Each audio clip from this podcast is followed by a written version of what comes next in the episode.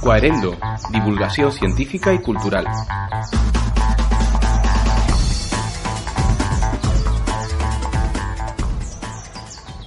Hay veces que un descubrimiento tecnológico puede cambiar totalmente la sociedad en la que vivimos, así como el marco moral al que nos atenemos. Un ejemplo fue la invención del automóvil, que no solamente cambió la manera en la que nos desplazábamos, sino que además dio lugar a una serie de comportamientos y de normativas que hasta la invención del automóvil no eran necesarios. Otro ejemplo reciente fue la invención de Internet, que cambió, por un lado, totalmente la manera en la que nos comunicábamos, pero además dio lugar a unas nuevas formas de delito que hasta entonces no existían, como es, por ejemplo, el ciberacoso. Estos ejemplos demuestran que tenemos que estar preparados ante los nuevos avances tecnológicos y saber reaccionar ante ellos con antelación, estar preparados, en definitiva, para poder saber manejar la tecnología de una manera apropiada.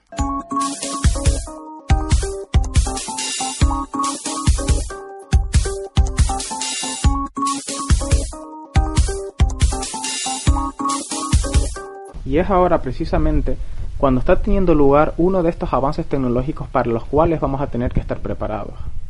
En concreto, me refiero a la edición de genes mediante tecnologías como CRISPR, de la cual ya hemos hablado en otros capítulos. Esta tecnología permite modificar los genes de una forma mucho más sencilla que las tecnologías anteriores, por lo cual está planteando situaciones que hasta el momento actual nos parecían imposibles. Ejemplos de ello son la producción de organismos transgénicos, de alimentos transgénicos que pueden dar solución a muchos de los problemas que tienen los alimentos actuales en algunas partes del mundo. Pero hace pocos días ha tenido lugar un descubrimiento científico que abre otra vía de desarrollos tecnológicos muy importantes en el campo de la biomedicina. En concreto, se trata de la corrección de enfermedades genéticas mediante esta tecnología CRISPR.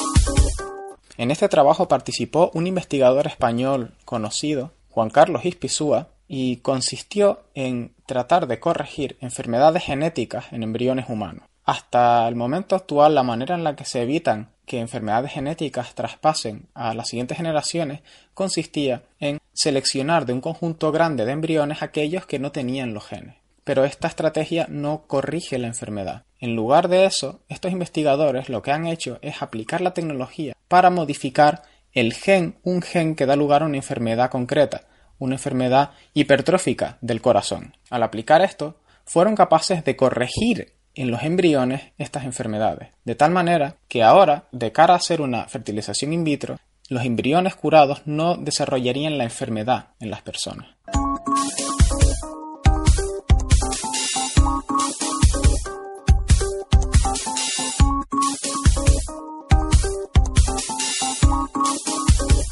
Las aplicaciones en biomedicina de esta tecnología son claras. Podríamos llegar a curar enfermedades genéticas muy graves haciendo uso de ella. Sin embargo, no debemos olvidarnos de las cuestiones morales que pueden surgir de esta tecnología. No me refiero simplemente al hecho de hacer uso de embriones humanos, sino que potencialmente con esta tecnología podríamos ser capaces de eliminar de la población algunos genes que no pasarían a siguientes generaciones. Esta situación plantea una condición irreversible por lo cual tenemos que ser conscientes de estas cuestiones antes de empezar a aplicarlas. Es la responsabilidad de la sociedad de estar al tanto de estas tecnologías para poder decidir de forma responsable cuál va a ser nuestro futuro y de qué manera vamos a aplicar las tecnologías que se están desarrollando en ciencia.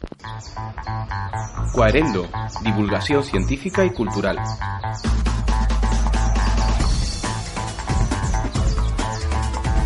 Síguenos en las redes cuaerendo.org.